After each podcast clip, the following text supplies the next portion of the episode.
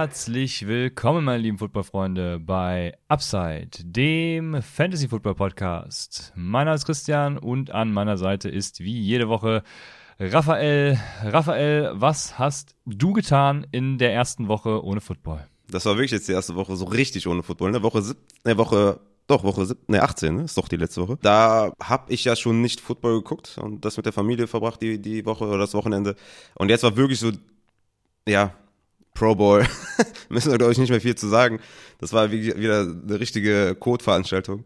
Was ich da so gesehen habe, auch die Highlight-Plays, ne? So null Pass-Rush und null Coverage und so. Also das ist wirklich auch lächerlich.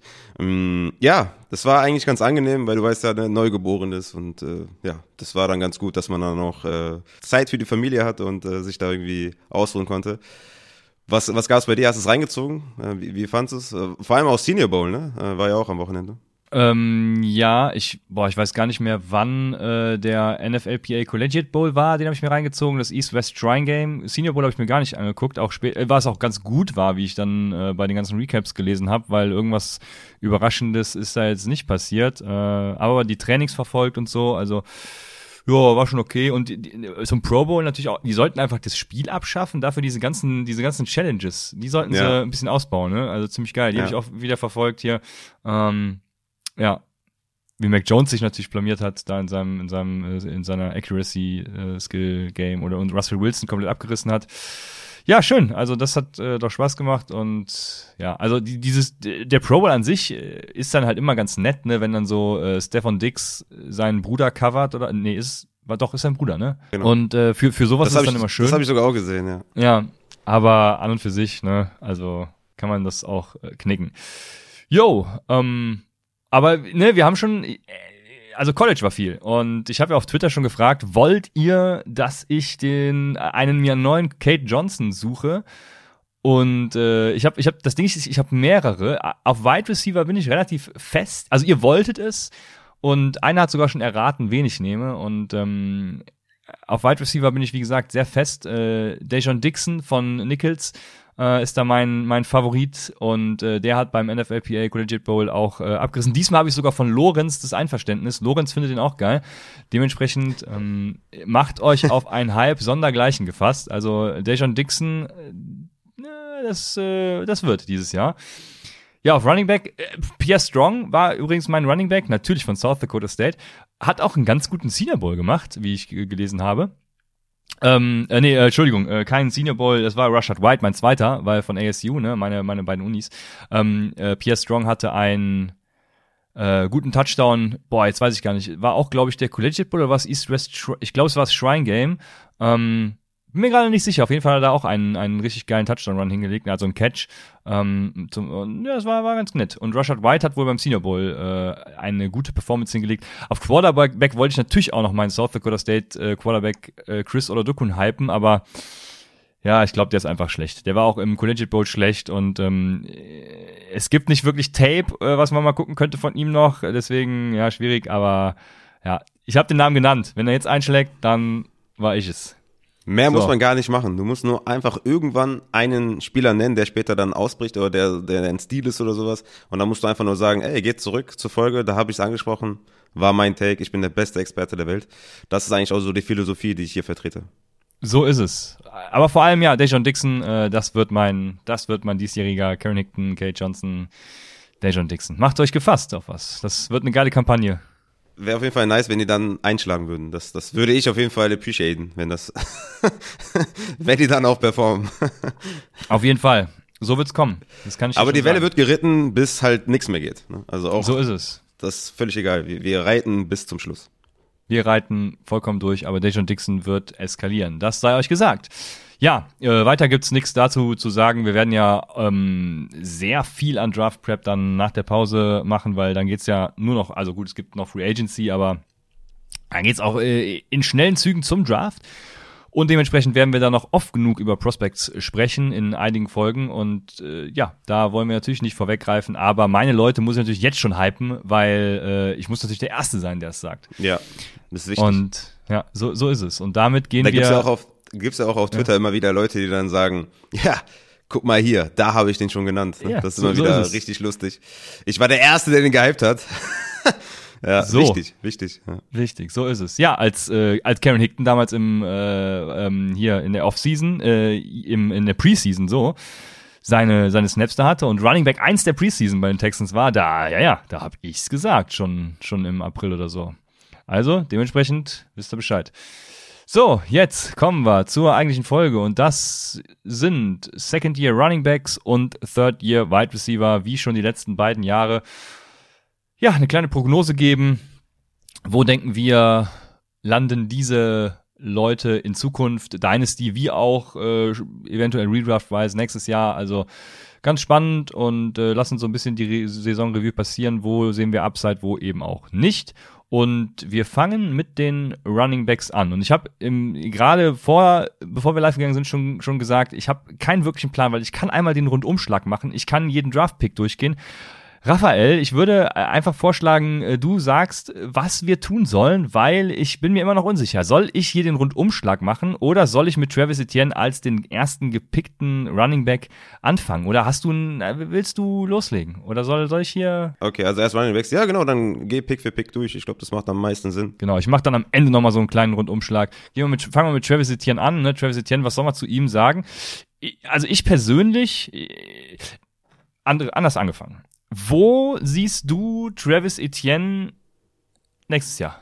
Ja, das ist definitiv eine, also einer der spannendsten Personalien, gerade auch was, was Rankings angeht oder was ein Outlook angeht von einem Spieler, weil er war halt ein First-Round-Pick, ne? 1.25, also late first eher, aber schon halt noch in der ersten Runde, ist 23 Jahre alt und hat halt die Verletzung oder die, die Surgery Preseason. Das heißt, er wird eine Full Recovery haben oder ist dabei, eine, eine zu machen. Hat er mit Foot Liz Frank Injury. Ist jetzt auch nicht so die schlimmste Verletzung. Der wird auf jeden Fall gut von zurückkommen. Das Ding ist halt nur das Regime oder beziehungsweise der Head Coach ist nicht mehr da, ne? Das ist halt so schlecht für ihn, ähm, dass da jetzt einfach ein neuer Head Coach ist mit Doug Peterson, der auch bekannt dafür ist, dass er gerne mal mehrere Running Backs irgendwie füttert. Ähm, also mir, mir wäre schon wohler, wenn der alte Head Coach da wäre, was jetzt Etienne angeht, weil er ihn früh genommen hat. Ich bin natürlich froh, dass er nicht mehr da ist. Aber i- insgesamt würde ich sagen, dass Travis Etiennes Talent dann doch hervorsticht. Ja, ich fand den ja ziemlich gut. Also war jetzt nicht mein erster Running Back, aber er ist halt auch eine Waffe im, im Passing Game. Er hatte 85 Receptions und 1020 Receiving Yards in den letzten zwei Jahren bei, bei Clemson und hat einfach dieses Change of Pace Element, ähm, ist ein Home Run Hitter auch, also ist für Big Plays auf jeden Fall auch zu haben. Ist jetzt nicht so der Workhorse Type auf Running Back, ne, 1,78, 93 Kilo. Aber wie gesagt, die, diese Waffe im Passing Game gibt ihm da auf jeden Fall den Vorteil, würde ich sagen, dass er halt so ein Aaron Jones kind of Spieler sein kann, ja, der seine 15 Touches bekommt, damit halt viel anfängt, wie ein, wie ein Swift, wie ein Aaron Jones, wie ein Eckler zu seinen Anfangszeiten. Ähm, so sehe ich Etienne. Die Frage wird halt sein, was macht der neue Coach? Was machen die mit äh, James Robinson? Draften vielleicht noch einen neuen Running Back, den der neue Head Coach haben möchte? Also da gibt es schon ein paar Variablen, die seinen Stock definitiv nach unten befördern könnten. Aktuell muss ich sagen, bin ich einfach von seinem Talent oder Talent, Alter, Draft Pick oder Draft Value ist so, dass der Dynasty Wise auf jeden Fall mein, mein ja, Top 20 Running Back ist in meinen Rankings. Und das wird sich auch nicht großartig ändern. Da wird es sehr spannend zu sehen sein, was der Coach halt jetzt in, in den nächsten Wochen und Monaten sagt. Vor allem dann auch irgendwie, wenn Training Camps anfangen und sowas. Wie, wie sieht es da aus mit der Verteilung mit James Robinson und Etienne? Aber ich gehe davon aus, dass Etienne da ähm, der Leadback sein wird. Ja, weil der ECR hat ihn nämlich Dynasty-wise im Moment auf Running Back 21 und overall auf 51. Also irgendwo bei Startups sollte er dann in der vierten Runde gehen. Nee, in der vierten, äh, in der fünften Runde ja dann auch erst. Vier mal zwölf sind 40 mal acht, ja, in der fünften Runde. Ähm, und dementsprechend, also das ist mir viel zu niedrig, muss ich ganz ehrlich sagen. Ich habe Travis Etienne ja anders als du dann äh, letztes Jahr äh, als Running Back 1 gesehen, vor dem Draft zumindest. Nach dem Draft war natürlich klar, dass Pittsburgh da äh, Najee Harris einig, also was ich sagen will, er war für mich der attraktivste Back und äh, ist für mich der beste Back in Real Life ähm, gesehen. Dass Najee Harris zum Beispiel vor ihm ist, ist überhaupt keine Frage, weil er einfach die Workload sehen wird. Ne? Travis Etienne, du hast es gerade angesprochen. Ich glaube trotzdem ist er äh, ein Top 15 Running Back und äh, das wird er für mich auch weiter sein. Also äh, ich wüsste nicht, ich habe mir da mal so ein paar angeguckt, die so 15 bis 20 gehen und, und 21 ECR, das, äh, ne, da äh, sehe ich ihn definitiv viel zu tief weil ich denke, dass er, du hast es ja gesagt, Aaron Jones äh, kann auf gar ich glaube, er, er wird da noch, noch mehr sehen sogar, aber ähm, ich glaube, er ist da ja, der klare Leadback und, und äh, es wird eine bessere Offense nächstes Jahr. Äh, dementsprechend, ich glaube, dass äh, die Zeichen stehen positiv eher für Travis Etienne äh, und, und sehe diese, diesen, dieses Downgrade irgendwie überhaupt nicht. Deswegen, ja, werde ich ihn höher haben als der Consensus, wie ich das sehe. Hm, ja, wie gesagt, ich habe mir auf Running Back 17 in meinen Dynasty Rankings. Ich glaube, das ist relativ realistisch, wenn man die ganzen Faktoren einrechnet, die ich gerade so aufgezählt habe. Biggest Concern ist meiner Meinung nach einfach der neue Head Coach. Wäre da jetzt noch ähm, Urban Meyer, hätte ich den, hätte ich den wahrscheinlich sogar höher, aber das, den Faktor muss man, glaube ich, mit einberechnen. Ja, wäre schön, wenn Byron Leftwich gekommen wäre, der dann irgendwie äh, auf Second and Ten immer die Running Backs poundet und so. Aber gut dann sind wir da ja gar nicht so weit weg. Also wir, wir sind besser als der Konsensus, äh, beziehungsweise nicht besser, wir sind höher auf ihm als der Consensus. Äh, Travis Etienne, äh, dementsprechend dann sozusagen ein, ein Buy in dem Sinne.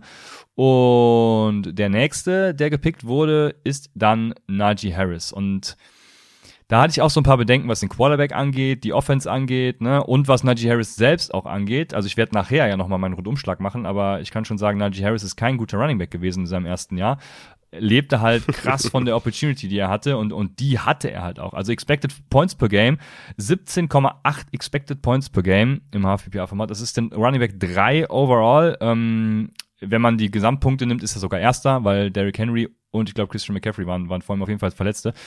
Ähm, 15,5 Points per Game hat er aber nur gemacht. Das ist Nummer 9 overall. Also er war schon, hat schon underperformed.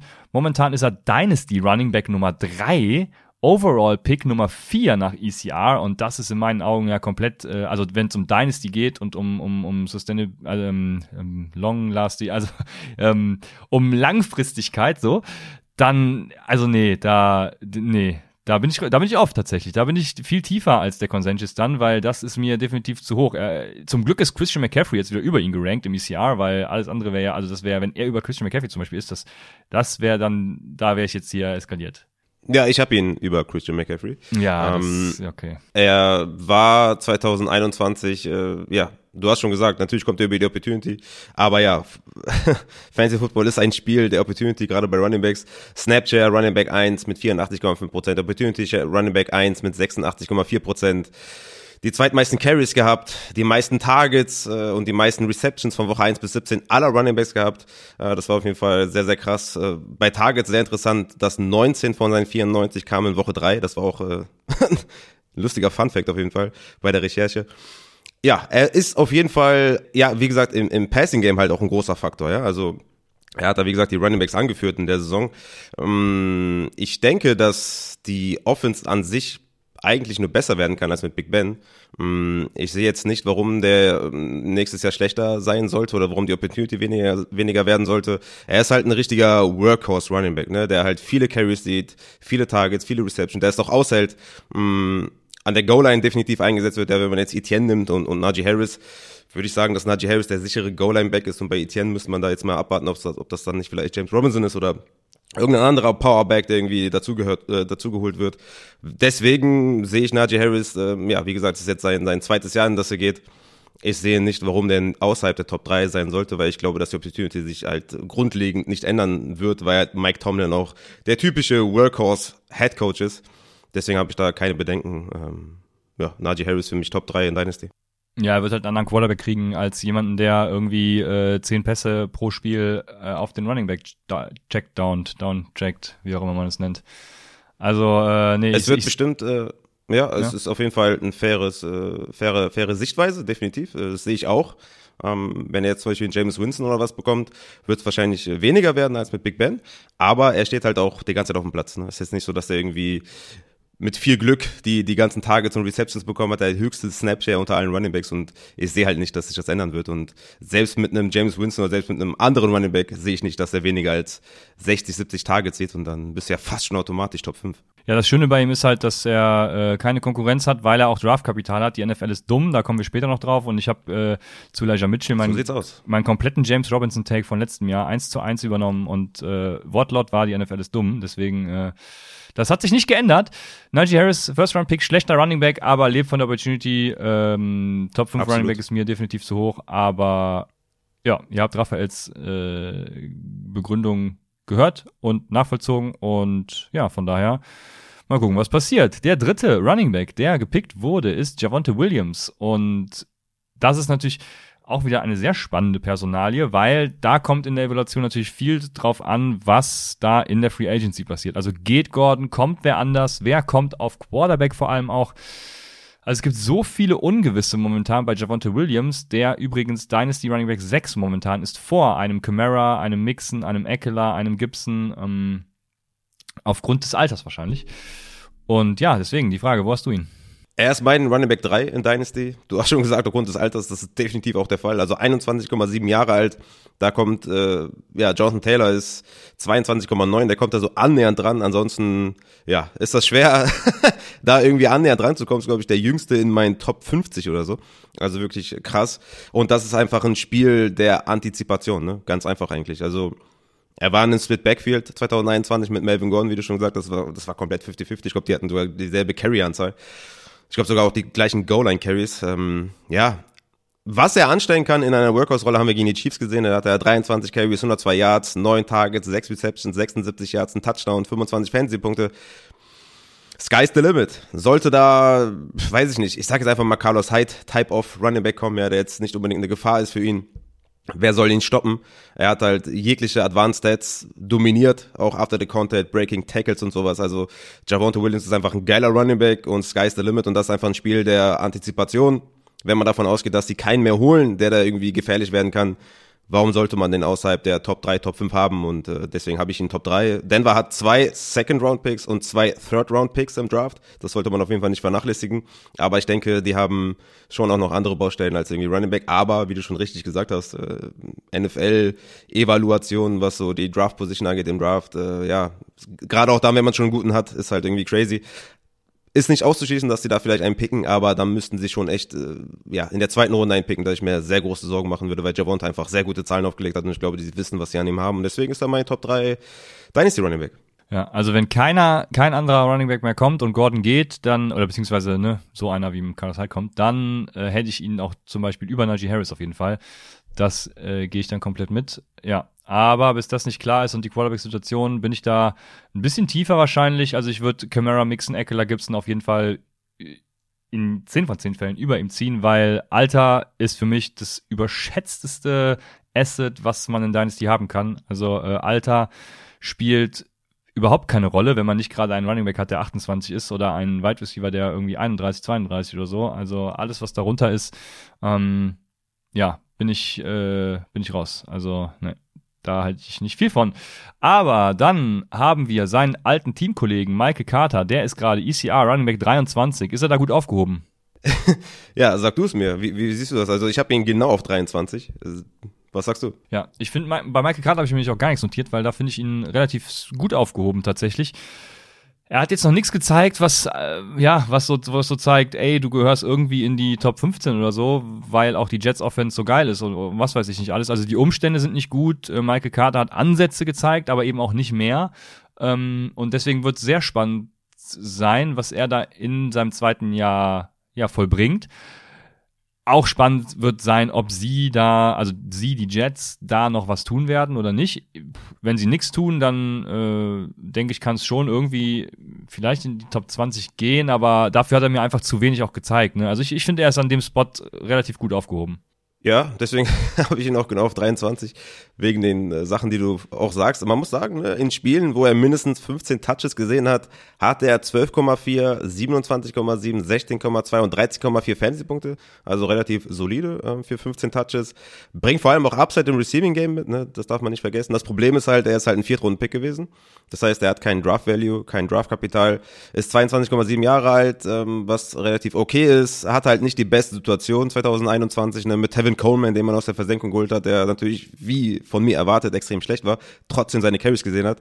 Man hat noch Ty Johnson, man, hat noch, man hatte noch irgendwie Austin Walter und, und P. Ryan.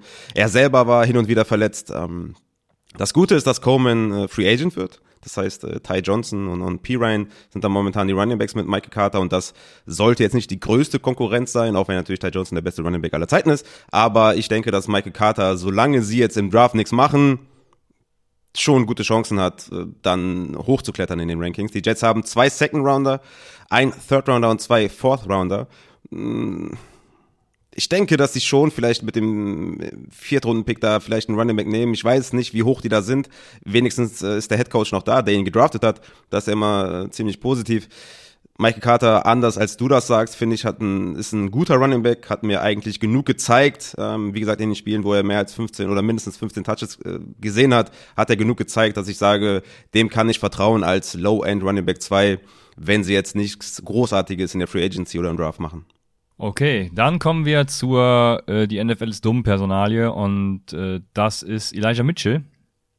Elijah Mitchell. Vorher kommt noch einer. Wen habe ich vergessen? Trey Sermon. Trey Sermon? Ach so, den habe ich irgendwo unten dran gefügt. Ja, äh, das kann das kann sein, dass der Also statt du gehst der Reihenfolge. Okay. Ja, ja, der wurde früher gedraftet. Das ja, ja dann ja, sorry, dann, dann habe ich den tatsächlich vergessen und einfach unten dran gehangen, weil er mir noch so im Kopf einfiel. Also ja, Trey Sermon habe ich nichts zu, zu sagen. Kann weg. ja. das ist halt die große Frage, ne? Es wurde halt in der dritten Runde gepickt, äh, also deutlich früher als, als Elijah Mitchell. Ja, aber ich habe mir natürlich aufgeschrieben, ne? Elijah Mitchell natürlich das große Problem, Debo Samuel das große Problem, der sich ja selbst als Whiteback äh, bezeichnet, also Debo Samuel, hat da seine Rolle ganz gut verstanden. Haben auch einen Second Rounder, einen Third Rounder und einen Fourth Rounder, ja, Trey Sermon, ich denke, dass der in dem Regime, was ihn tatsächlich ja sogar gedraftet hat, irgendwie keine Rolle mehr hat, was sehr paradox ist ich glaube, wir können besser zu Elijah Mitchell dann gehen, ja. Aber ich glaube, Trey Sermon, ja, das Ding ist durch, glaube ich. Ja. Also Elijah Mitchell. Und ich habe nur den Namen ausgetauscht. Ich habe letztes Jahr schon zu äh, James Robinson geschrieben. Mitchell ist ein harter Gamble. Kein Draftkapital. Die NFL ist dumm. Wenn sie beispielsweise, gut, letztes Jahr stand hier Aaron Jones. Ich habe es durch Melvin Gordon ersetzt. Bringen dann, okay, jetzt habe ich Beschimpfung gemacht, dann Eli. Ähm, also, ich glaube, wenn sie keinen bringen, dann ist er, dann ist er ein Top 20 Back, ne? Das ist ganz klar. Aber äh, wenn, ja, wenn sie aber einen Running Back unter Vertrag nehmen, einen Draften, was auch immer, Draften ist ja auch unter Vertrag nehmen, ihr wisst, was ich meine.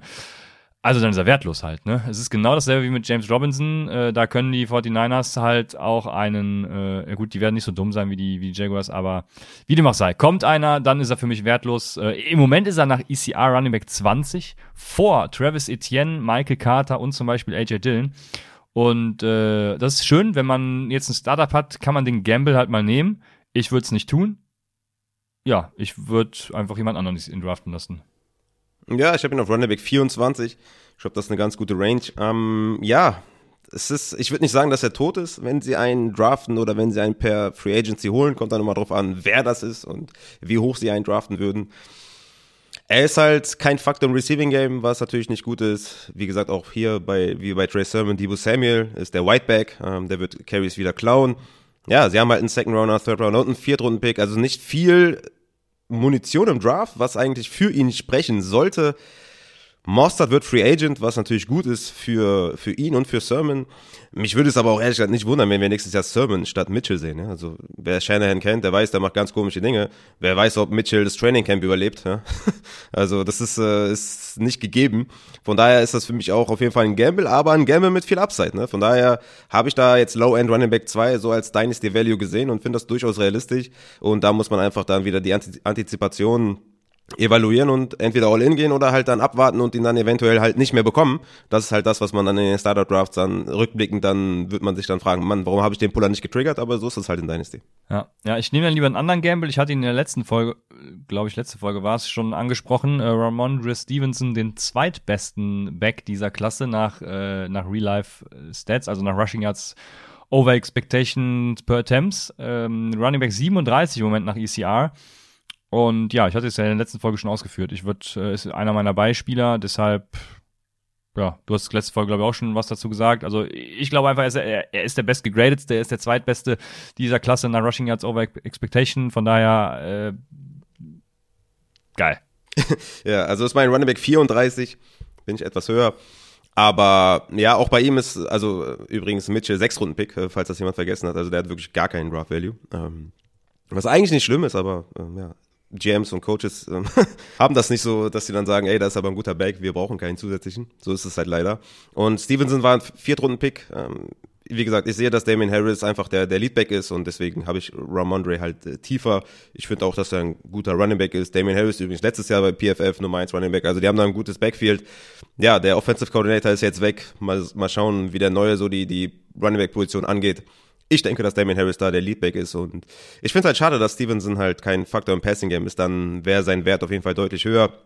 So muss er an Damien Harris erstmal vorbei, dass er halt Value hat und vor allem dann, dass man ihn aufstellen kann und das ist halt, glaube ich, ein langer Weg. Ja, ich habe mich gerade schon gefragt, Elijah Mitchell war doch ein Sechstrunden-Pick, wie kann der vor Ramon Stevenson in meiner Auflistung kommen? Also, äh, keine Ahnung, wie ich hier äh, sortiert habe. Bei den Wide Receivers habe ich auf jeden Fall nach Draftpicks sortiert, also da kommen wir äh, äh nicht in, in Verwirrung, Entschuldigung. Der nächste wäre Khalil Herbert. Und äh, braucht man zu dem was sagen? Also David Montgomery, du bist ja Fan von David Montgomery gewesen, auch in der letzten Folge, da ist die bei. Ähm, ich würde auch nicht so weit gehen, dass ich Khalil Herbert jetzt irgendwie als, als Breakout-Kandidat da sehe, weil er David Montgomery ver vertreibt. Ja, ist halt ein, äh, ein Flexer vielleicht irgendwann, wenn er, äh, ja, ich, je nachdem, wenn Terry Cohen auch wiederkommt und so, ne, also noch nicht mal das wahrscheinlich. Ja, er hatte ja seinen Breakout, ne? In, in der Zeit, wo David Montgomery out ja, war, hat er ja, dominiert. Ja, ja, ja, genau. Und was dann passiert ist, wissen wir. Er hat dann gar nichts mehr gesehen, ja. Hat auch keinen Draft Value und ist, glaube ich, ein Running Back, ja, in Dynasty. Ist halt ein guter, ich würde nicht mal, ja doch, ist schon ein High-End-Backup wahrscheinlich. Doch schon. Also man hat schon gesehen, dass sie dann auch füttern. Ist ein guter, guter Backup Running Back und in Dynasty auch dann damit auch schon relativ wertvoll, ja. Natürlich in den hinteren Runden, aber Backup Running Backs, die dann auch definitiv in die Leadback-Rolle schlüpfen, sind in Dynasty gar nicht so äh, unwichtig. Von daher sollte man den jetzt nicht unbedingt vergessen, aber ich würde nicht viel dafür jetzt äh, hin, hin, hinblättern. Aber zumindest hat er mal in der Zeit, wo er die Opportunity gesehen hat, äh, gezeigt, dass er da auch was mit äh, anstellen kann. Das ist ja auch schon mal positiv. Anders als jetzt irgendwie ein Joshua Kelly, der dann nichts damit gemacht hat. Von daher, Khalil Herbert, ja, Backup mehr nicht. Ja, jetzt kommen wir zum besten Running Back der äh, Klasse, der mit weitem Abstand auch der beste nach äh, Rushing Yards over expected äh, per Attempt ist. 0,71, der nächste Ramondre Stevenson mit 0,34 und dann sind wir schon im 0,01er Bereich. Also Kenneth Gainwell hat richtig abgerissen, ähm, hat leider gar nicht so viele äh, Opportunities gesehen, weil, warum weiß keiner? Das weiß einfach keiner. Er ist nicht nur der beste Running, äh, der beste Rusher dieser Klasse, sondern ist ja auch der beste Receiving Back. Er ist, hat die besten Grades äh, bei PFF im Receiving Game und allem Pipapo. Die Eagles setzen ihn nicht ein, deswegen für Fantasy auch, ja, wie, boah, ist er, ist er, äh, hast, hättest du ihn vor Khalil Herbert oder sogar dahinter? Weil Khalil Herbert ist ein High-End Backup, das ist Kenneth Gainwell halt noch nicht mal. Ich würde aber sagen, dass er Standalone-Value mitbringt, was Khalil Herbert nicht ja. mitbringt. Deswegen habe ich ihn vor Khalil Herbert. Das ist fair, ja. Weil Howard und Scott werden Free Agent. Mm, es sind momentan nur Gainwell und Miles Sanders im Roster. Ich glaube noch Huntley ist, glaube ich, noch im Roster. Ja, deswegen bringt er für mich Standalone-Value mit, gerade auch im Receiving-Game. Ähm, die Frage ist halt wirklich, kommt er nächstes Jahr mehr aufs Feld? Weil wir haben es ja auch gesehen, ne? selbst als Miles Sanders verletzt war, haben Scott und Howard die Touches bekommen, die jetzt halt glücklicherweise wegfallen. Ja, und Kenneth Gainwell hat mit seinen Opportunities viel angestellt. In der Fantasy Points per Opportunity, Running Back 8, äh, Yards per Route Run, Running Back 11, Yards created per Touch, Running Back 13. Also die Zahlen stimmen, hast du gerade auch äh, vorgelesen, die eine oder andere Stat. Also ich bin da eher optimistisch, dass er so ein James White kind of Running Back werden könnte. Ich glaube nicht, äh, dass er Miles Sanders verdrängen kann. Aber ich glaube doch schon, dass er da seine Rolle hat und äh, definitiv mal zehn Touches pro Spiel bekommt oder sowas und dann damit äh, was anstellen kann und damit so ein Desperate Kind of Flexer sein könnte, ja. Sehr gut, ja, also das, das kann ich halt wirklich null einschätzen, was die Eagles damit die machen. Deswegen, ich habe keine Ahnung. Also ich, ich finde ihn ja sowieso, fand ihn ja sowieso geil. Also was heißt geil? Ich fand ja eigentlich nur äh, Travis Etienne und Najee Harris äh, geil, aber habe gesagt, Kenneth Gainwell könnte der nächste Camara werden. Ähm, und hat ja auch Ansätze dazu gezeigt, ganz klar, aber sie setzen ihn einfach nicht ein. Ne? Das ist halt das äh, Problem und ich verstehe es einfach nicht und deswegen kann ich ihn beim besten Willen auch nicht bewerten oder euch dazu äh, ermutigen, ihn zu kaufen oder so. So ist es. Und dann kommen wir zum letzten, den ich hier auf der Liste habe. Das ist der drittbeste Running Back der Klasse tatsächlich, auch mit vielen Touches, weil sein ja, Vordermann verletzt war und das ist Schuba Hubbard. Rushing Yards over expected mit 0,01 per Attempt. Ja, Chuba Hubbard, auch ein, einer dieser High-End-Backups dann, aber wenn Christian McCaffrey wiederkommt, sieht er halt nichts. Das ist das Problem. Absolut, ja.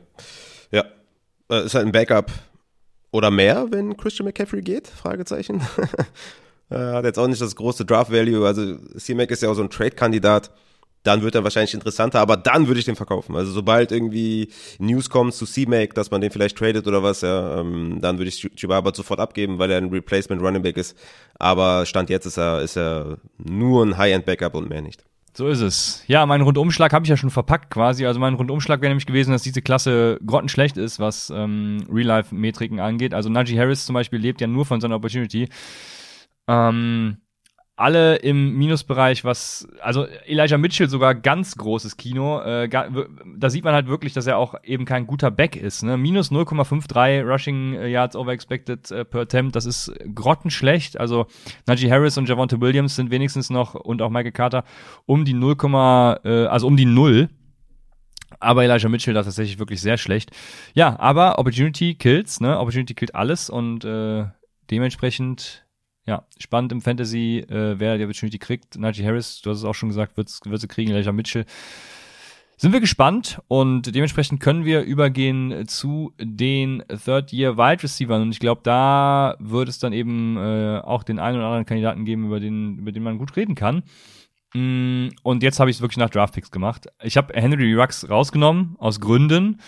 Ähm, wird keine Rolle mehr spielen. Deswegen fangen wir mit Jerry Judy an. Und Jerry Judy, äh, ja, ich möchte, ich möchte sagen, dass er mit den Umständen zu kämpfen hat, dass er so viel Konkurrenz hat und ähm, was auch immer, aber man muss dazu sagen, er war auch halt einfach schlecht. Und man kann es nicht alles auf dieses schlechte Quarterback-Play und die Konkurrenz schieben, sondern ähm, ja, er hat einfach nicht so performt, wie man es von ihm gewünscht hat. Ne? Deswegen, ähm, Jerry Judy, was machen wir mit ihm, ist die große Frage. Also für mich ist er einfach ein Hold. Ne? Man kann immer noch darauf hoffen, dass er jetzt so wie Mike, Mike Williams letztes Jahr, ne, dass er einfach äh, anders eingesetzt wird, ein bisschen, ein bisschen mehr Opportunity kriegt und dementsprechend eben auch dann was reißt. Aber bisher sieht das halt echt nicht gut. Seit letztes Jahr äh, 0,5er Whopper, davor das Jahr 0,5er Whopper. Ähm, und der Rest sieht auch nicht besser aus, ne? Äh, 20% Target Share, Air Yard Share 25%, äh, Targets per Router 0,22. Das ist ein ganz gut, das sind ganz gute Werte. Mhm. Aber mehr halt auch nicht, ne? Also es sind gute Werte, aber durch die ja, ich weiß nicht. Also durch die Offense, die generell nicht so gut waren, alles. Also ich habe, ich sehe wenig Anzeichen dafür, dass sich das grundlegend verbessert. Ja, ich habe noch eine crazy Stat. Target Separation, Wide Receiver 1 mit 2,45. Das hat mich doch sehr überrascht. Ähm, bei Jerry Judy ist halt das Problem natürlich auch gewesen, dass er ein High Ankle Sprain hatte in Woche 1. Hat dann auch sechs Wochen verpasst tatsächlich. Und ich glaube, das spielt schon auch eine Rolle. Ich denke, dass er vom Talent her schon durchaus so ein Top 24 Wide Receiver sein kann. Nur dann müssten die Umstände natürlich auch besser sein. Ne? Konkurrenz ist definitiv meiner Meinung nach auch ein Problem. Natürlich nicht nur, hast du auch recht. Ähm, Quarterback ist natürlich auch ein anderes Problem noch. Die Offense allgemein ist noch ein anderes Problem. Aber ja, Sutton, ne, kürzlich erst den Vertrag verlängert mit Cortland Sutton. Noah Fant ist natürlich noch da. Tim Patrick, der mehr eingesetzt wurde, auch seinen Vertrag verlängert. Albert O, ne, Javonte, wahrscheinlich dann im Receiving Game dieses Jahr noch ein bisschen mehr. Also ja, es ist äh, insgesamt sind das keine besonders guten Umstände, würde ich sagen, für Jerry Judy. Aber talent-wise hoffe ich mir noch ein bisschen mehr. War ja auch Top 15 Pick im Draft.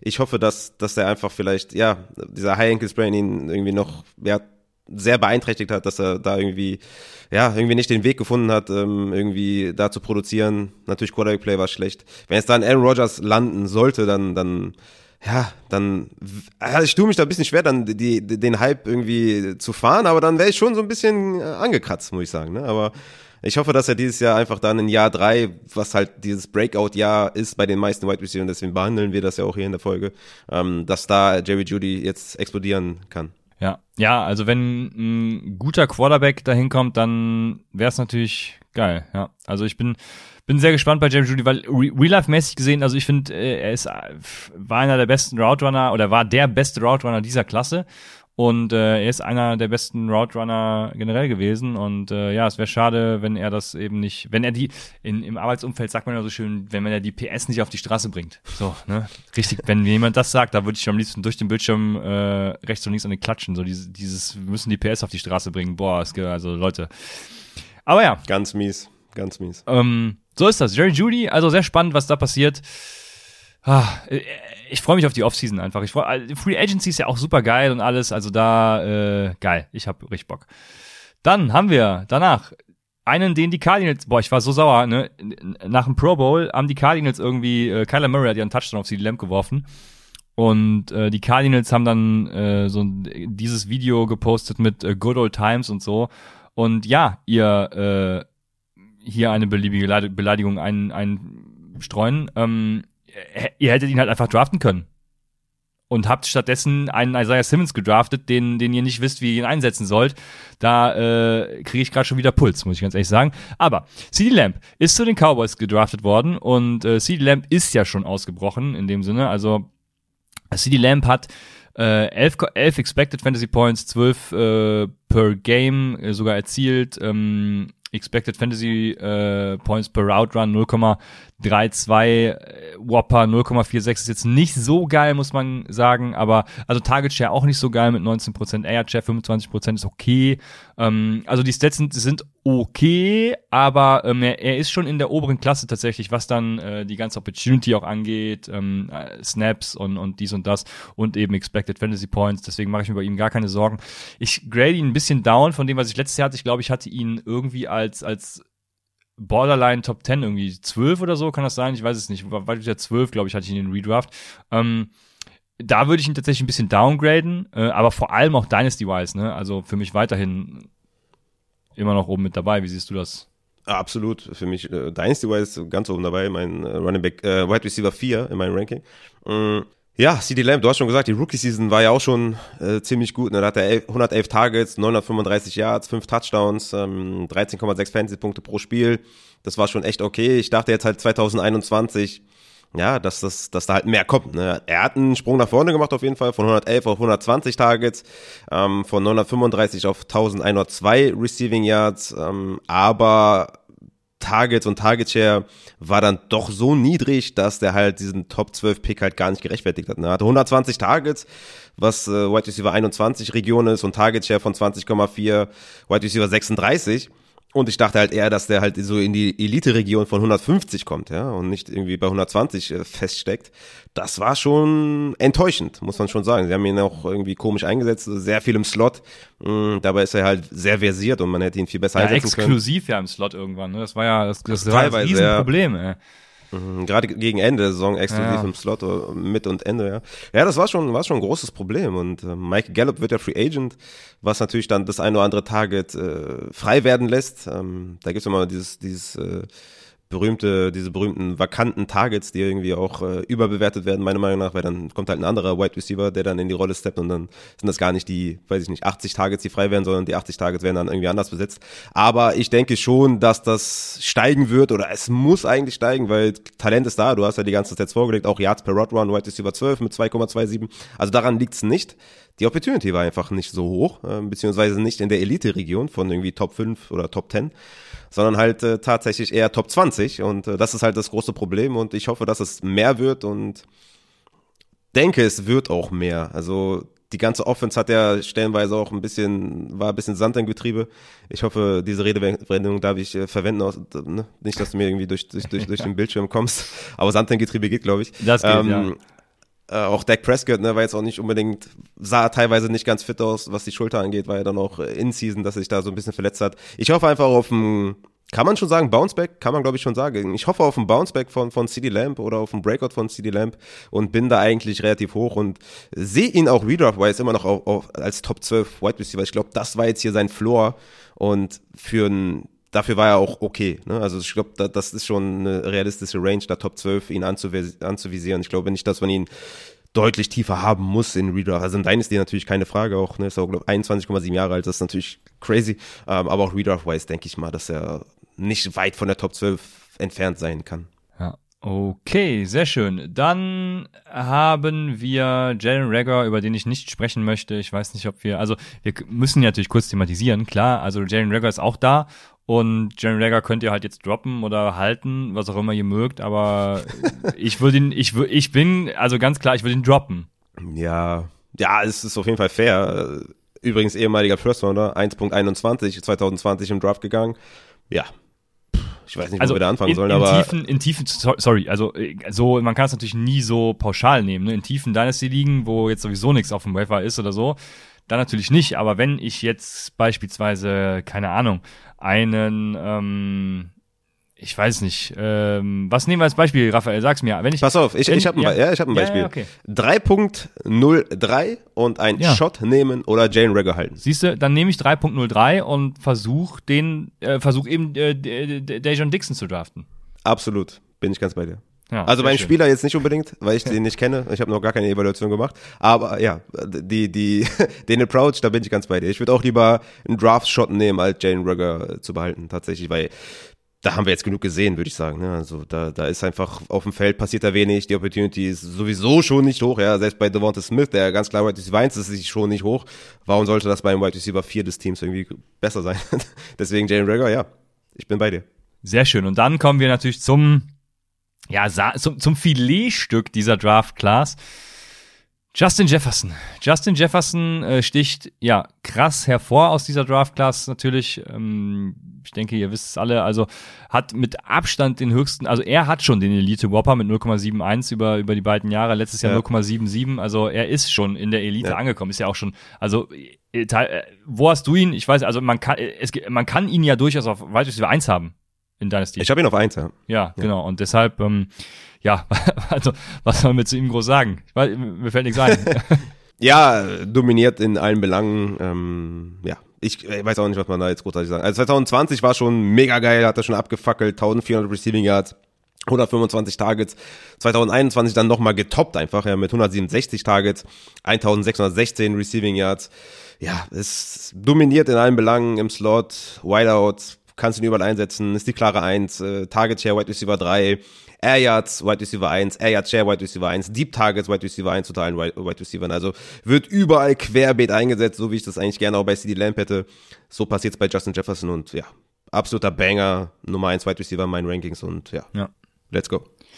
Ja, und jetzt kommen natürlich so ein paar äh, Breakout-Kandidaten, also die Leute, die im dritten Jahr dann ihr Breakout haben. Wenn sie ihn nicht schon gehabt haben, Brandon Ayuk war natürlich, war am Anfang der Saison ja, ja, wie, wie haben viele gesagt, im Doghouse von äh, Kyle Shanahan, also hat die ersten paar Spiele ja ausgesetzt und kam dann aber relativ gut zurück, würde ich sagen hat auch äh, einen der größten Snap-Shares tatsächlich gehabt von dieser Draft-Class, jetzt selbst in diesem Jahr noch. Also von daher, ähm, ja, ist ein spannender, Absolut. spannender Name, ne? Ja, ja, komplett. Ist ein spannender Name. Ich glaube, äh, also dadurch, dass Debo Samuel jetzt so krass geil performt hat dieses Jahr, ich dachte ja eigentlich, Brandon Ayuk ist da der Wide Receiver 1, ne? Ähm, gut, der Wide Receiver 1, äh, genau, ist er auch, ne? ich finde, also Brenda Juk ist dieser erste, wo man sagen könnte, wo man einen legitimen Case dafür machen kann, ey, das ist dieser Breakout Wide Receiver, der im dritten Jahr dann sein Breakout feiert und tatsächlich irgendwie in diese Wide Receiver 1, 2 Region vorrückt und sich da etabliert. Jein. Ähm, lass mal kurz nochmal zu den Snapchat-Zahlen kommen, weil die sind einfach absurd. Ja, wirklich, wirklich. Deswegen sage ich ja auch eben bei Elijah Mitchell. Wer weiß, ob der das Training Camp überlebt nächstes Jahr. Bei Shanahan weißt du nie. Äh, Woche 1 48,1% Snapshare, dann 55,9, 86,2, dann wieder 68,5, dann 72,9, 70,4 und dann ging es halt los. 90,4, 93, 95, 96, 95, 100, 93, 88, 91, 96. Also, sorry, aber das ist halt, äh, weiß ich nicht, kannst mir, also, erklär mir das halt. Ja, ab Woche 8 halt der White Receiver 1 im Team.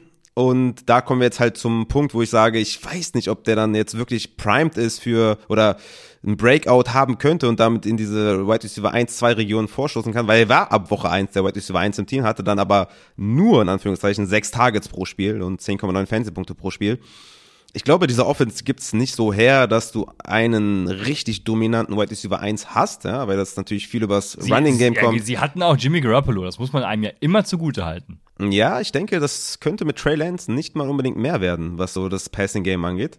Äh, oder die Opportunity dann für Brandon Ayuk. Ich glaube, das könnte sogar sinken teilweise. Mm, ja, denke mal, dass Trey Lance halt ein legitimer äh, Rusher ist, ein Dual-Threat-Quarterback und ich denke, das wird schon auch hier und da wehtun, äh, wenn die Passing-Attempts dann nicht äh, mehr werden, sondern vielleicht eher weniger pro Spiel. Mm, und ich denke deswegen, dass Brandon Ayuk natürlich ein interessanter Wide Receiver ist und äh, ich, ich finde auch, dass der gute Ansätze gezeigt hat und auch gut performt hat, wenn er dann die Tage gesehen hat, auch mein Wide Receiver 28 in meinen Rankings. Ähm, aber ich denke, ich bin eher davon entfernt zu sagen, dass er ausbrechen wird dieses Jahr. Ich glaube, der wird ein guter Floor-Spieler sein. Ich glaube, sein Upside ist insgesamt einfach limitiert durch die Offense und dadurch, dass einfach Dibu Samuel der Motor der Offense ist und das wird, glaube ich, Ayuk nicht mehr werden. Dann noch Kittel daneben ist und halt dieses dominante Running Game bei den Niners halt so präsent ist, glaube ich halt nicht, dass der dann, ja, sage ich jetzt mal, in die Region vorstoßen kann, wo man sagt, der kriegt 140 Targets oder 130 Targets, was dann halt so ein Wide Receiver 2 oder mit Wide Receiver 2, Low End Wide Receiver 2 dann hat. Ich denke, dass er da mit Wide Receiver 28 ganz gut in meinen Rankings da, da ist. Okay, äh, dann jetzt kommt gut, jetzt kommt einer, der ist auch schon ausgebrochen. Äh, das ist nämlich T. Higgins.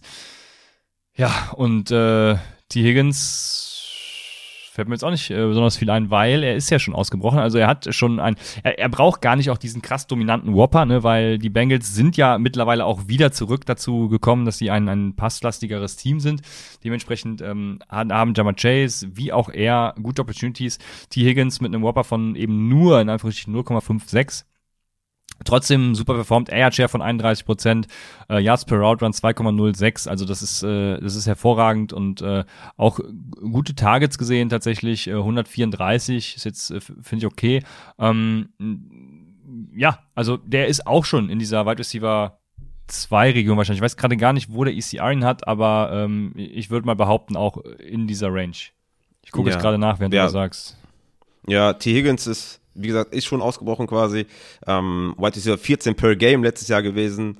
Ich glaube, da ist sogar noch Raum für mehr tatsächlich. Also ähm, ich glaube, da geht sogar noch ein bisschen mehr. Team Passplay per Game waren die Bengals auf 10, also die Pace war schon ganz gut.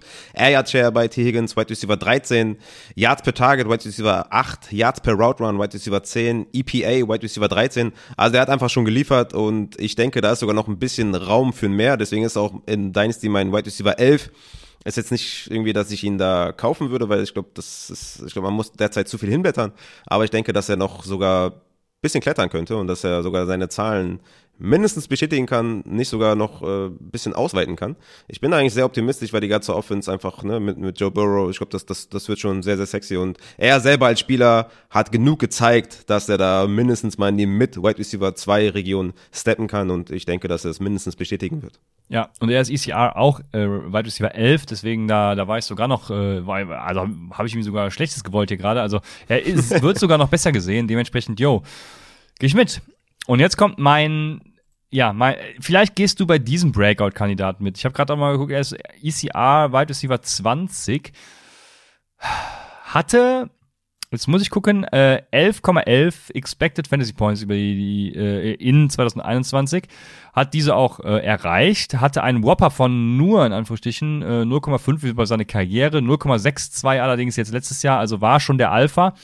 Target Share von 26 Prozent in der letzten Saison, Air Share von 33 Prozent. Das sind äh, Targets per Route Run 24 äh, 0,24. Das sind Elite-Zahlen und äh, Snap Share 99 Prozent. Also ähm, Michael Pittman. Michael Pittman. Ja, wo, wo, wo siehst du ihn denn? Also in welcher Range, wenn du jetzt ein, ein Dynasty-Ranking machen würdest, also würde das ECA jetzt bestätigen oder würdest, würdest du sagen, ein bisschen lower, ein bisschen höher? Also ich, ich finde 20 relativ fair tatsächlich. Ähm, da kommt es dann auf die persönlichen Befindlichkeiten an. Ne? Ich glaube, er wird ausbrechen. Also deswegen würde ich ihn tatsächlich noch ein paar Spots höher bumpen. Ich würde ihn zum Beispiel ähm, Boah, das ist ein schwieriger Case. Elijah Moore ist zum Beispiel 17, ne? Ihr, ihr wisst ja, wie sehr ich Elijah Moore liebe. Ähm, aber ich würde ihn vor einen Terry McLaurin bumpen tatsächlich und ähm, vor auch einen Chris Godwin, bei dem ich nicht weiß, wohin er geht. Äh, Michael Pittman ist ein Outbreak-Kandidat für mich, wie ihr seht. Okay, krass, ja, da, da, da gehe ich auf jeden Fall nicht mit. Er war halt Wide Receiver 28 per Game, trotz der Zahlen, die du ja schon angesprochen hast. Also er war das erste Jahr Fulltime Wide Receiver 1, ganz klare erste Option im, im Passing-Game. Target Share, Wide Receiver 14, Red Zone Targets, Wide Receiver 14, äh, Yards per Route Run, Wide Receiver 19, EPA, Wide Receiver 9. Also er hat schon gute Zahlen aufgelegt. Das Ding ist halt nur, ja, sie sind schon eher Run First Team, ne? Also es war auch ganz oft Gamescript abhängig auch, ne? Wie, wenn sie in Rückstand waren, hat er viele Targets gesehen. Ansonsten war es halt ein JT-Game, also Jonathan Taylor-Game. Ich denke, dass er halt nicht diese Upside mitbringt, ja? Ja, ist fair. Hm. Weswegen ich ihn da nicht so hoch haben kann. Er ist mein Wide Receiver 26 ich habe zum Beispiel einen Rashad Bateman, einen Chase Claypool oder Elijah Moore vor ihm, weil ich einfach denke, dass das ganze Team einfach freundlicher ist für Wide Receiver. Ja? Also die, die, die Ravens haben ja einen großen Schritt nach vorne gemacht im Passing Game. Claypool hoffe ich mir einfach, dass sie, dass der einen anständigen Quarterback bekommt. Elijah Moore ist, ne, hat echt eine gute Rookie-Season gespielt. Ähm, und ich glaube, dass bei Michael Pittman dieser JT-Faktor halt groß ist und man hat es auch gespiel, gesehen in Spielen, wo halt, äh, wo sie in Führung waren, hat er teilweise fünf Punkte gemacht, 7,2, 8,1. Das ist halt, das ist halt ein guter Floor-Spieler, ein Borderline Wide Receiver 3, also 2-3-Region. Das ist auch durchaus fair, aber ich glaube nicht, dass er diese Upside mitbringt, weil das Team einfach zu, zu lauflastig ist. Und natürlich der, der Carson Wentz-Faktor so ein Ja, bisschen. ja. Auch, ne? Also, Ja. wenn dann auch diese, diese Opportunity da war, auch, auch im Deep Passing Game, gab es dann halt eher eine Pass Interference äh, mit Glück als irgendwie eine Completion. Und äh, ich denke, da ist einfach sein Upside ein bisschen limitiert. Aber ein cooler Spieler und äh, ja, äh, ich habe jetzt nichts äh, gegen ihn. Wäre cool, wenn er ausbricht, aber ich sehe, das Team ist nicht primed dafür.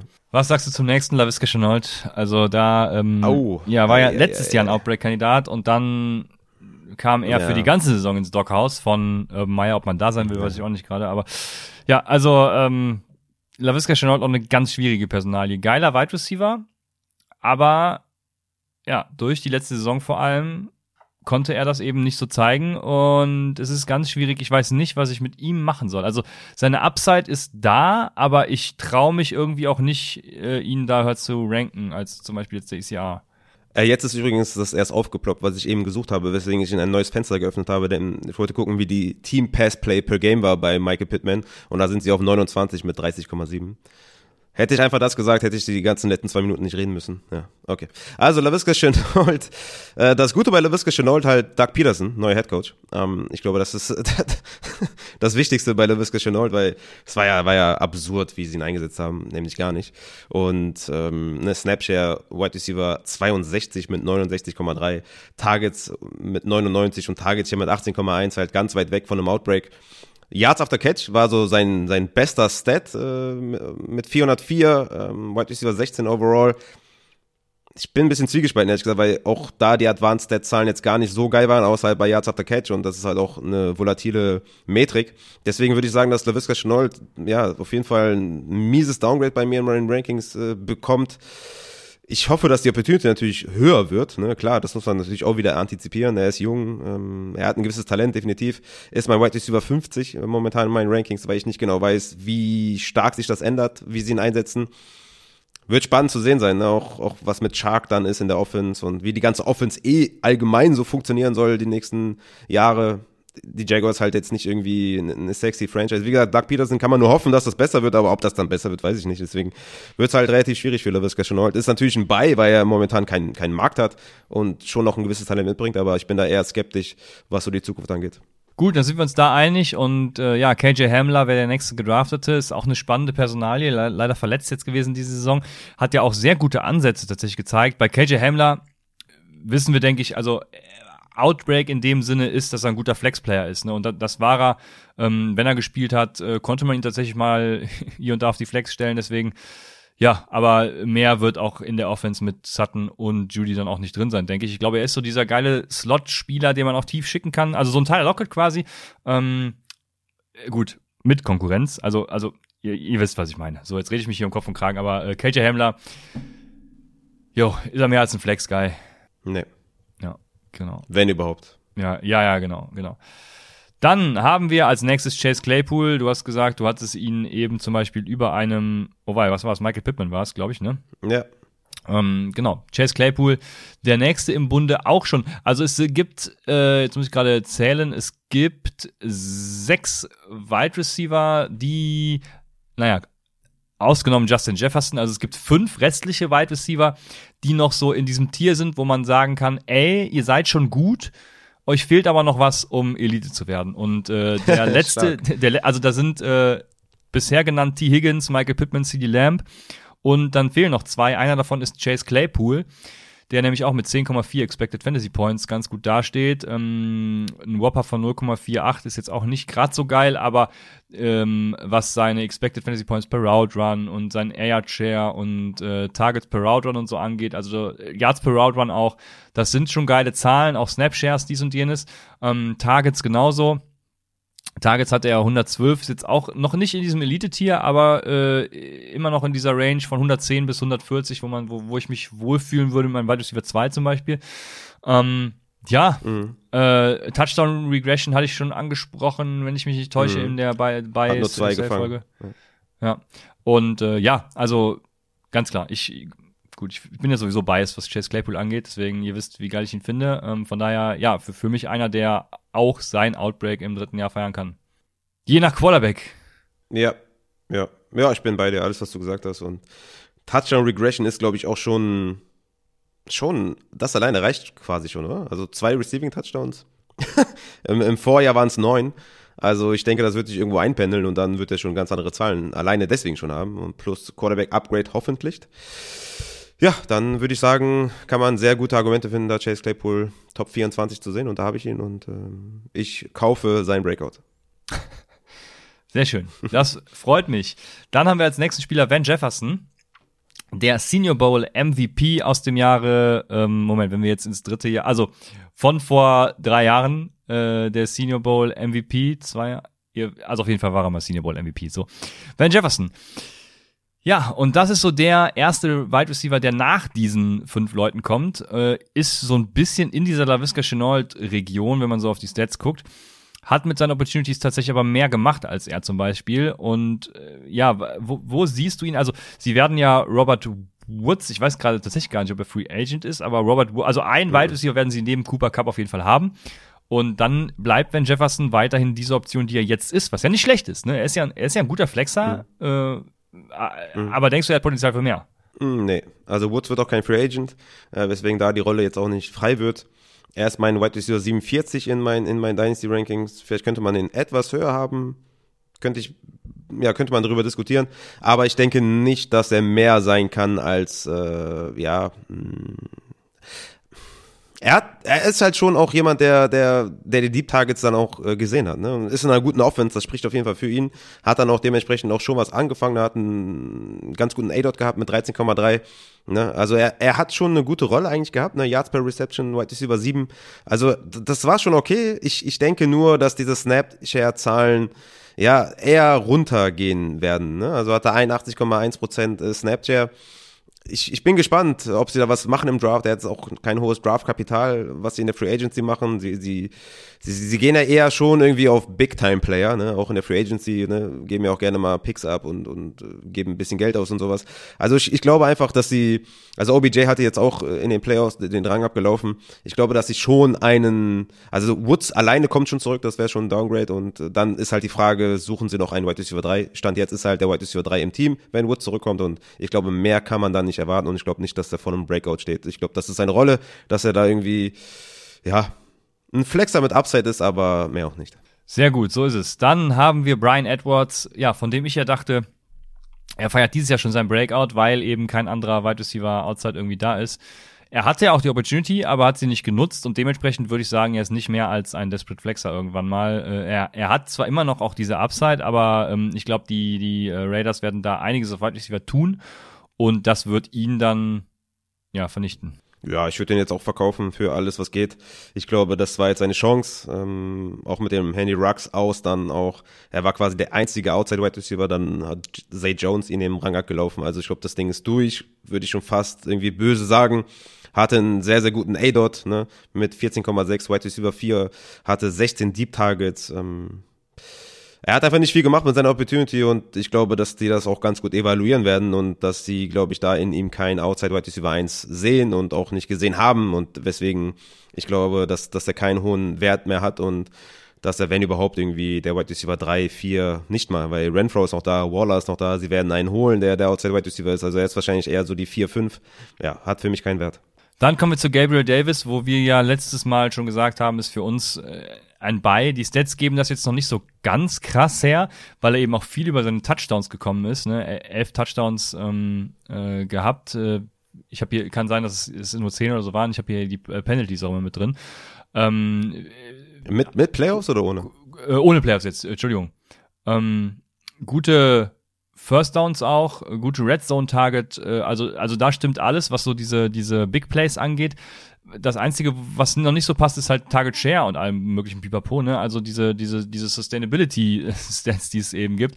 Ja, per Route Run aber auch ziemlich geil und Expected Fantasy Points per Route Run natürlich auch wegen den Touchdowns und so. Aber ähm, ich glaube, er wird sich tatsächlich festigen als Wide Receiver 2 neben Stefan Dix und äh, dementsprechend going forward eben das sein. Äh, sein Outbreak war ja auch schon im letzten Spiel, theoretisch. Aber äh, ich glaube, er ist ein solider Wide Receiver äh, 3 mit, mit Upside für mehr. Ja, er hatte sechs Receiving Touchdowns in Season. Ich glaube, das war dann mit äh, Playoffs wahrscheinlich. Ähm, ja, sein, sein Snapshare ging ja erst in Woche 14 hoch. Ne? Davor hat er 50 Prozent, 30, 31, 42, 20, 30. Also das war wurde halt nicht viel eingesetzt. Ne? Da war dann Emmanuel Sanders äh, derjenige, den man dann auch sehr schön auf der Flex aufstellen konnte, neben Stefan Dix äh, im Lineup. Und ab Woche 14 ging es dann hoch. Ne? 84 Prozent, 88, 83, in den Playoffs 88, 70, 82. Und da gingen dann auch die Zahlen hoch. Und ja, er ist die zwei neben Dix ab jetzt. Ja? Und das ist, ja. äh, er steht meiner Meinung nach vor einem Breakout, weil er auch die ganze Zeit auf dem, auf dem Feld steht. Der ist auch ein guter Blocker. Und ähm, ja, er hat in den Playoffs dann in den wichtigen Spielen auch gezeigt, dass man auf ihn setzen kann. Ähm, da hat er halt seine, seine Targets, sein Target Share, seine, seine Receptions, seine, seine, seine Yards, seine Opportunity. Und ich denke, das werden wir dann 2022 von ihm sehen. Die Nummer zwei neben Dix. Und äh, ja, wenn man sich zurückerinnert, wie man Emmanuel Sanders evaluiert hat die ersten Wochen, ich glaube, da kannst du Plug and Play Gabriel Davis reinsetzen und er ist ein ja. Wide Receiver 3 mit Upside. Ja, das passt. Ja, genau, sorry, war mit Playoffs äh, sich gerade äh, nicht gefiltert, sorry. Aber an seinen Stats, was äh, die Shares angeht, ändert das natürlich nichts. Deswegen, ja, aber ich denke, das passt so. Und dann haben wir ja, Tyler Johnson von den Bucks. Catch mich jetzt auch nicht. Ich glaube auch nicht an ein großes Outbreak, trotz dessen, dass Chris Godwin jetzt geht. Ähm, er hatte ja auch schon genug Chancen, sich irgendwie zu beweisen. Und dann war es im Endeffekt ja, ähm, oh, wie hieß mein, mein, mein My Guy äh, Ende der Saison nochmal? Habe ich den Namen schon wieder vergessen. Der geile Track Champion im College. Ähm, auf jeden Fall, der von den Bucks hat ihm ja dann auch wieder die Show gestohlen. Also Tyler Johnson auch nichts, was mich jetzt hypen würde. Nee. Dann. Nee. Also ich glaube, da haben wir auch gesehen, dann gerade auch wenn, als Anthony Brown dann ging und, und Godwin ging, hat einfach nicht geliefert. Ne? Und ja. Ähm, ja das, das war's, glaube ich. Cyril Grayson war es übrigens. Dann haben wir natürlich Natürlich, jetzt kommt der fünfte Wide Receiver, der in diesem Tier nach Justin Jefferson ist und das Tier auch anführt nach Expected Fantasy Points mit 11,86. Hat einen Whopper von 0,53, Expected Fantasy Points per Route Run 0,33, äh, Target Share 22%, Air Share 29%. Ich gucke hier über die Gesamtkarriere. Lass mal die letzte Saison gucken. Target Share 27%, Air Share 35%. Tages per Route 0,24. Junge, Junge, geiles Stats, sage ich nur. Und ähm, ja, Daniel Mooney Daniel Mooney ähm, hat ja quasi, also ja, was, also, also sein Outbreak auch noch nicht so richtig krass, würde ich sagen, gefeiert, ne? Aber er ist ja immerhin schon in dieser Region. Er ist der Wide Receiver 1 des Teams geworden, jetzt trotz Allen Robinson, muss man ja sagen. Und ähm, ja, also ich glaube, er braucht kein Outbreak mehr feiern. Ja, Wide Receiver 35 per Game, trotz A-Rob. A-Rob wird gehen. Ich denke auch, dass er die klare 1 sein wird und er ist ein guter Wide Receiver. Ich, ich würde versuchen, den zu kaufen auf jeden Fall und ja, er kommt schon nah dran an die Region, dass ich sagen würde, das könnte mein Breakout-Player sein, ja. Mhm, bin ich bei dir. Ja, er ist weit Receiver 33 nach ECR hier. Also da sehe ich ihn noch deutlich höher. Ich hätte jetzt schon erwartet, dass er, ja, ich ja, Wide Receiver 2 weiß ich noch nicht so ganz, aber auf jeden Fall schon, schon irgendwie Borderline, so Top 25 dann äh, in dieser Region irgendwie so, ne? Da ist gerade, da ist gerade zum Beispiel Jerry, also ich picke ihn ja in, in allen Fällen über Jerry Judy zum Beispiel. Und ja, das ist mein Case. Ich glaube, Daniel Mooney kann man all over the place haben. Ne? Also so von, von ja, gut, 24 ja. bis, bis, bis 34 oder was kann man den, glaube ich, ganz gut. Es gibt halt noch andere Wide Receiver, die halt auch in der Region sind, die auch dann ne, kurz vorm Breakout vielleicht stehen und sowas. Ja, also Daniel Mooney ist auf jeden Fall jemand, den ich kaufen würde, sagen wir mal so. Ich würde easy in Late First hinblättern für Daniel Mooney. Ja, ja, ja.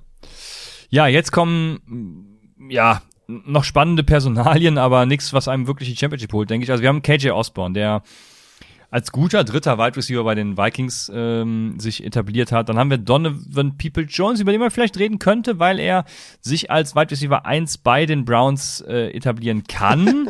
Aber äh, ja, also das ist jetzt auch dann auch mehr, mehr Hype und Wunschdenken als alles andere, denke ich.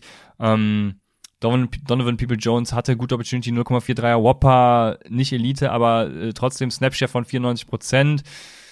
Ach ja, also schon schön, aber ähm, mir fehlt da tatsächlich der Glaube an irgendwelche Outbreaks. Ich gehe gerade die Kandidaten nochmal durch, dann kannst du äh, zu allen was sagen, wenn du willst. Quest Watkins gibt's noch.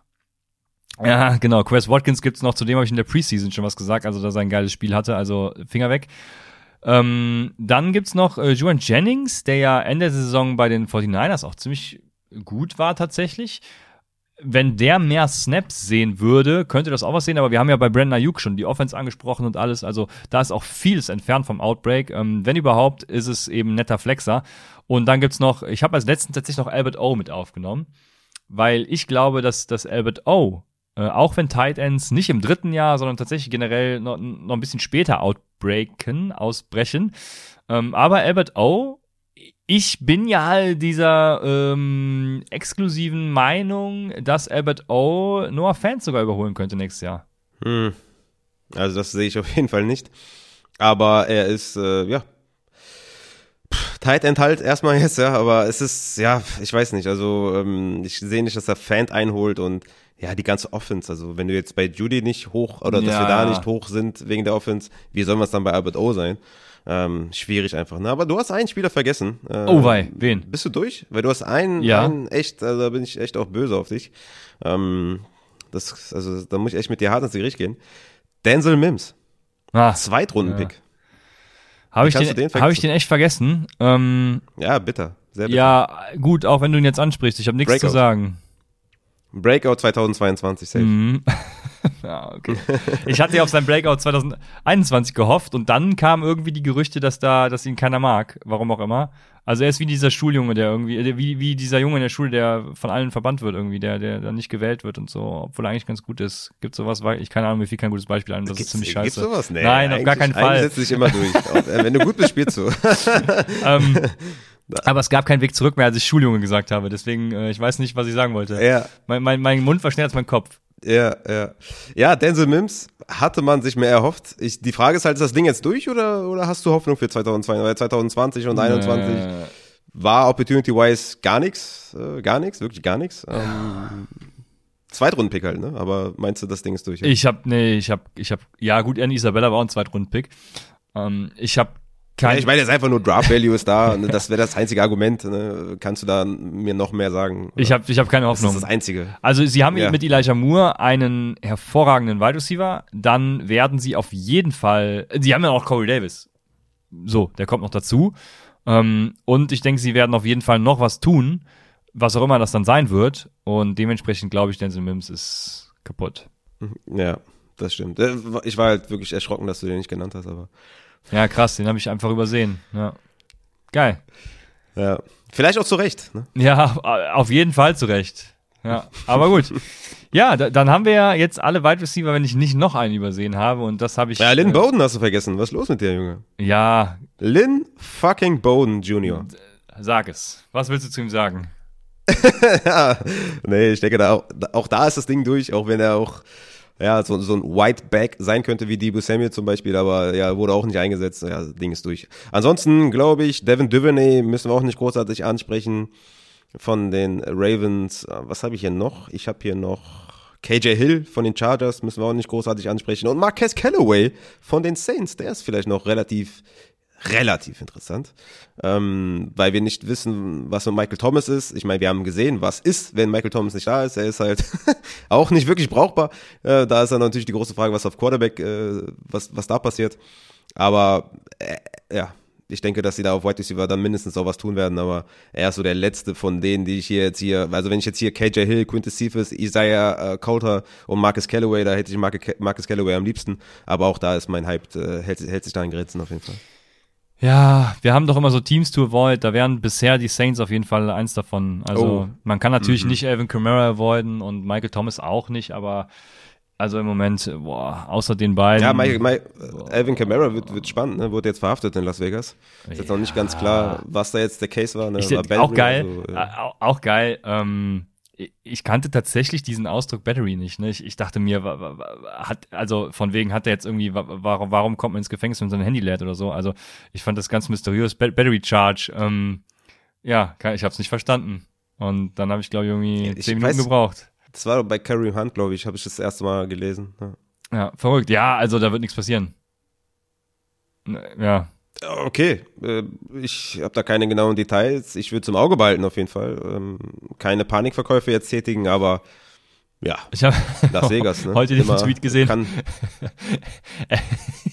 Alvin Kamara hatte alle seiner Rushing Yards äh, im Pro Bowl after Contact, was schon ein geiler Stat ist. Ja. Ähm, genau.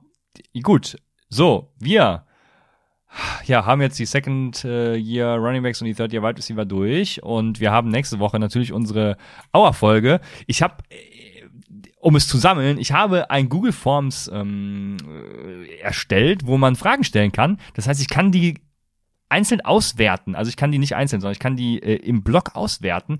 Wenn ihr das nutzen wollt, dann äh, haut rein. Ähm, werden wir äh, überall noch verkünden. Ansonsten natürlich auch über die bekannten Kanäle. Wir werden Discord, äh, werden wir im Mailback äh, gucken. Wir werden Twitter äh, checken und all, allem Pipapo. Wenn ihr es einfach machen wollt, dann nutzt es Google Forms. Ansonsten seid ihr natürlich herzlich willkommen, jegliche Fragen zu stellen. Ja, die ihr stellen wollt für die nächste Folge. Also alles, wirklich, wir sind offen für alles. Ja. Wir brauchen noch einen geilen Teaser. Ähm, wir müssen uns noch ein Teaser-Video machen lassen. Irgendwie. Das mm, wird auf jeden Fall. ja, mir, mir, ist tatsächlich bei einem Podcast-Gastauftritt entfallen, wofür das letzte A steht. Ich dachte so, everything macht keinen Sinn, weil es ja ein A. Ja, anything halt, ja. ja ist mir halt nicht eingefallen, aber der Podcast-Kollege hat mich dann korrigiert. Also das, das war dann schon sehr nett. Ja, aua, ich bin sehr gespannt, ich habe Bock. Bin gespannt auf eure Fragen. Ähm, es wird wahrscheinlich wieder sehr wild und sehr lang. Und äh, ja, es ist immer sehr schön, sehr intensiv. Abschließend vielleicht noch, wenn ihr uns irgendwie unterstützen wollt, checkt patreon.com fantasy, da seht ihr die verschiedenen Tiers, äh, liked gerne ähm, uns irgendwie auf Twitter, Instagram, at fantasy, at Raphael Upside, Christian Lohr oder C Lohr 9 und ja, Gebt uns gerne eine Bewertung auf iTunes oder Spotify und äh, nächste Woche wird sehr wild und let's go, Junge. Nächste gibt's Woche. Ah, Super Bowl. Gibt's Ey, Aua. Super Bowl. Oh ja.